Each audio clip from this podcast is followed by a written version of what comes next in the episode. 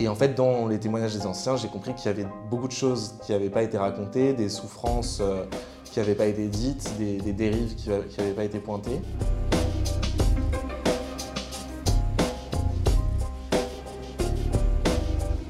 Bonjour, je suis Pauline Payassa, je suis journaliste et bienvenue dans le Making of des jours, le podcast des jours.fr.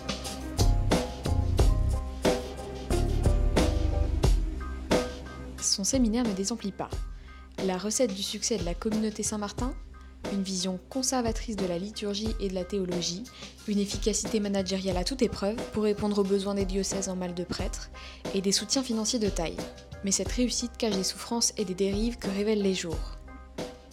Timothée de Roglaudre est journaliste indépendant. Après avoir enquêté avec Marjolaine Corr sur le trading en ligne et la vente pyramidale pour la série L'arnaque, elle est vite répandue, il s'intéresse cette fois-ci à la communauté devenue première pourvoyeuse de prêtres en France. Alors bonjour Timothée, pour les jours tu écris la série euh, Les Ensoutanés. Est-ce que pour commencer, tu peux nous expliquer comment est née cette série et pourquoi est-ce que tu t'es dit qu'il y avait quelque chose à raconter sur euh, la communauté des Saint-Martin? Euh, J'ai été contacté début 2021 par un ancien séminariste de la communauté Saint-Martin euh, qui m'a dit vous devriez vous intéresser à cette communauté. Donc j'ai commencé à discuter euh, avec lui. Et il m'a raconté que euh, donc il était séminariste donc pour devenir prêtre au début des années 2000 dans cette communauté. Et il me raconte qu'à l'époque, il y avait une ambiance de, de chasse aux homos, c'est le, les termes qu'il utilise, et que les, les, séminaristes homosexuels étaient repérés, identifiés, euh, et envoyé chez un, personnage qui est à la fois prêtre et psychothérapeute, qui s'appelle euh, Tony Anatrella, euh, et dont on a découvert plus tard qu'il avait agressé sexuellement des patients, d'après le, le, témoignage de, certains, de certaines personnes qu'il a reçues.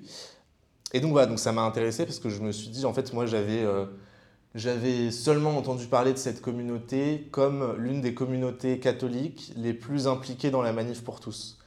Euh, mais la communauté Saint-Martin, je ne connaissais rien d'autre de, de, leur histoire et de leur, de leur particularité. Et donc j'ai commencé à me, me renseigner pas mal, à lire beaucoup euh, de ce qui était déjà sorti. Et je me suis rendu compte que, que c'était une communauté, la communauté qui avait le plus... Enfin, qui avait le plus d'importance au, niveau des, au niveau des prêtres, au niveau de ce qu'on appelle les, vocations, et que chaque année, dans les nouvelles euh, promotions d'ordination de, prêtres, euh, il représentait à peu près 10% euh, des, des nouveaux ordonnés.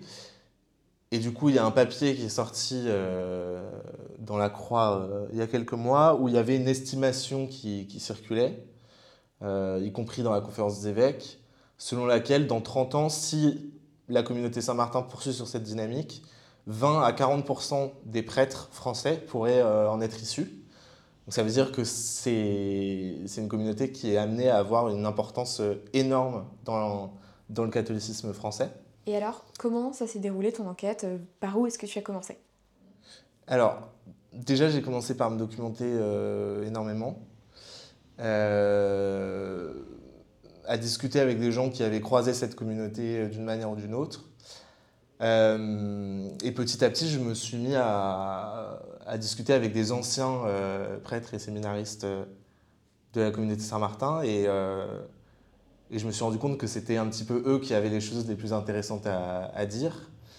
Et en fait, dans les témoignages des anciens, j'ai compris qu'il y avait beaucoup de choses qui n'avaient pas été racontées, des souffrances qui n'avaient pas été dites, des, des dérives qui n'avaient pas été pointées. Et notamment, la, la, première chose qui m'a interpellé, c'est à quel point on savait peu de choses sur les origines de cette communauté-là et sur euh, son fondateur, l'abbé euh, Jean-François Guérin. Encore hier, je parlais à un, un ancien, euh, un ancien membre de la communauté Saint-Martin voilà, qui me raconte qu'à cette période, il y, a eu, il y a eu en fait pas mal de départs de séminaristes parce que ces séminaristes tombaient en dépression et que lui-même a fait euh, deux tentatives de suicide à cette période-là. Donc c'est dire que c'était euh, voilà, c'était euh, c'était quelque chose d'assez dur et en fait finalement il y en a certains, il y avait une espèce de petite cour qui s'est créée autour de l'abbé Guérin une espèce de dispute pour sa succession. Donc il y avait, voilà, il y avait certains qui s'en sortaient très bien parce qu'ils étaient un petit peu dans les, dans les pas ou dans les, dans les, petits, dans les petits papiers de, de l'abbé Guérin et d'autres qui en fait étaient complètement déconsidérés, parfois humiliés et qui sont parfois partis de partie de la communauté. Et puis il y avait un autre volet qui me, qui me, que j'avais aussi hâte d'explorer, de, qui est celui du, du, terrain, puisque la communauté Saint-Martin est implantée dans un certain nombre de, paroisses. Et en fait, il y a aussi un phénomène très intéressant à documenter. Donc il y a celui des séminaristes et des, prêtres, mais il y a aussi celui du point de vue des laïcs. C'est quoi le point de vue des laïcs? Comment, euh, euh, comment sur le terrain ils vivent ces implantations-là? Est-ce que ça change des choses, etc. Euh, donc je suis allé euh, dans le, diocèse de Bayonne, euh, au Pays Basque, où il y a le, le, seul évêque membre de la communauté Saint-Martin, Monseigneur Marc Hayet. Je suis allé aussi dans la banlieue de Lyon, ils sont implantés dans un endroit un peu plus, un peu plus populaire. donc j'ai pu voir aussi un petit peu la différence entre Biarritz, zone plutôt aisée, touristique, etc., et, et mes yeux dans la banlieue populaire de Lyon, et est-ce que pendant ton enquête, pendant ton travail, tu as rencontré des difficultés, que ce soit au niveau des interlocuteurs ou au niveau du, sujet en lui-même qui est assez technique? En fait, l'accessibilité, c'était moins euh, au niveau des sources, parce que j'ai eu quand même pas mal de sources, que de ce qu'on appelle le contradictoire. Mais qui en fait n'est pas forcément du, du contradictoire, c'est que moi ça m'intéressait d'avoir le témoignage des dirigeants euh, anciens et actuels de la communauté Saint-Martin, des séminaristes euh, qui sont encore, des prêtres qui, qui, qui sont encore, etc. Et finalement, j'en ai eu très très peu.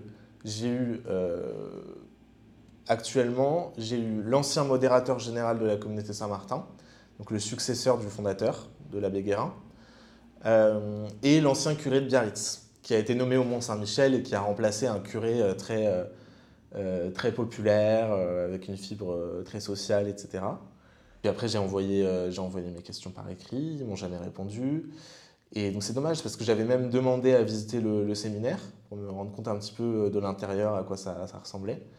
Euh, donc moi j'aurais bien aimé même avoir peut-être un épisode au séminaire, une espèce de, reportage, voilà pour avoir un petit peu plus leur point de vue à eux.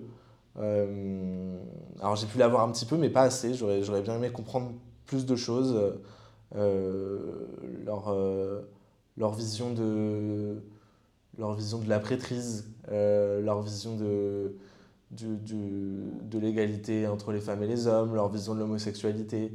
Euh, et je pense qu'ils avaient une forme de méfiance parce que euh, parce qu'il y avait certains articles qui avaient pu sortir dans d'autres médias généralistes qui étaient un petit peu, un petit peu caricaturaux à mon sens.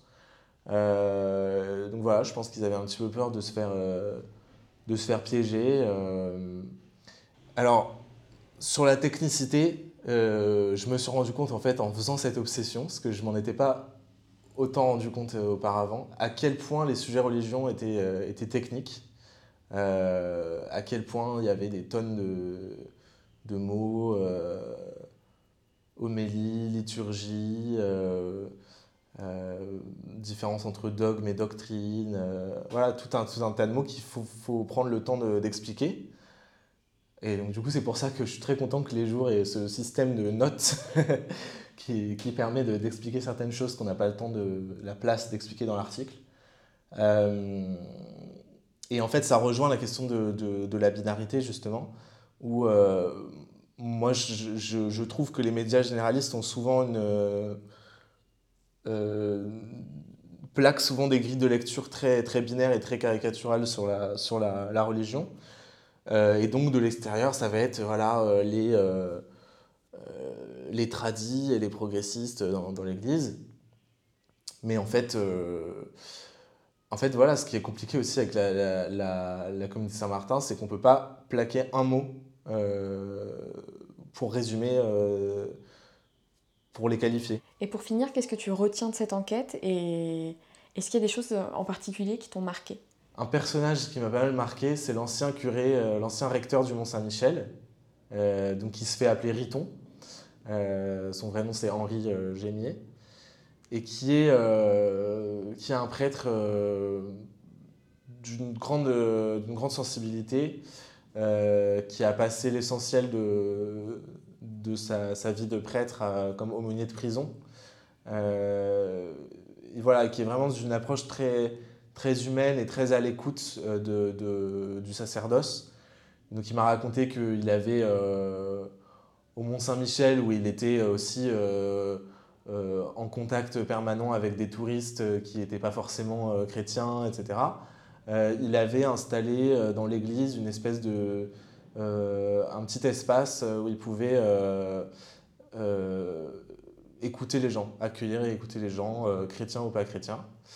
Et, une des dernières discussions qui l'ont marqué, c'était avec un enfant, un adolescent transgenre, euh, et voilà, qu'il avait été très, euh, très marqué par ce témoignage-là.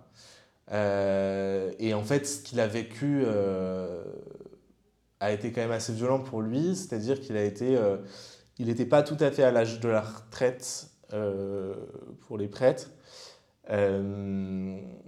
Et, et, et, il a été remplacé. En fait, l'évêque a voulu mettre une communauté justement pour redynamiser le, le Mont Saint-Michel et les alentours.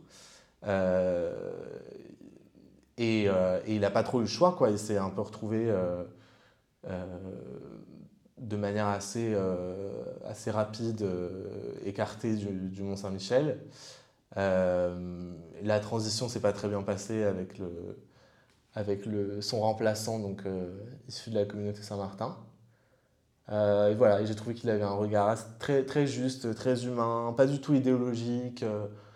Euh, voilà, donc quelque chose d'assez beau. Et puis, bah, du coup, il y a une espèce de. Il y a une espèce de tristesse aussi de voir que cette ancienne génération de prêtres euh, de, ce, de cette sensibilité-là s'éteint petit à petit. Euh, et voilà, et donc après la question c'est est-ce que ces nouvelles communautés qui, qui apportent plein de prêtres vont réussir à retrouver quelque part, euh, peut-être en étant confrontés à la réalité, un peu par la force des choses, euh, est-ce qu'elles vont réussir à retrouver cette sensibilité euh, humaine et, et sociale, à être dans le monde, comme on dit dans l'Église, c'est-à-dire pas enfermé dans, son, dans, son, dans, sa communauté, etc. mais voilà, à la rencontre des, attentes, des attentes du monde, etc.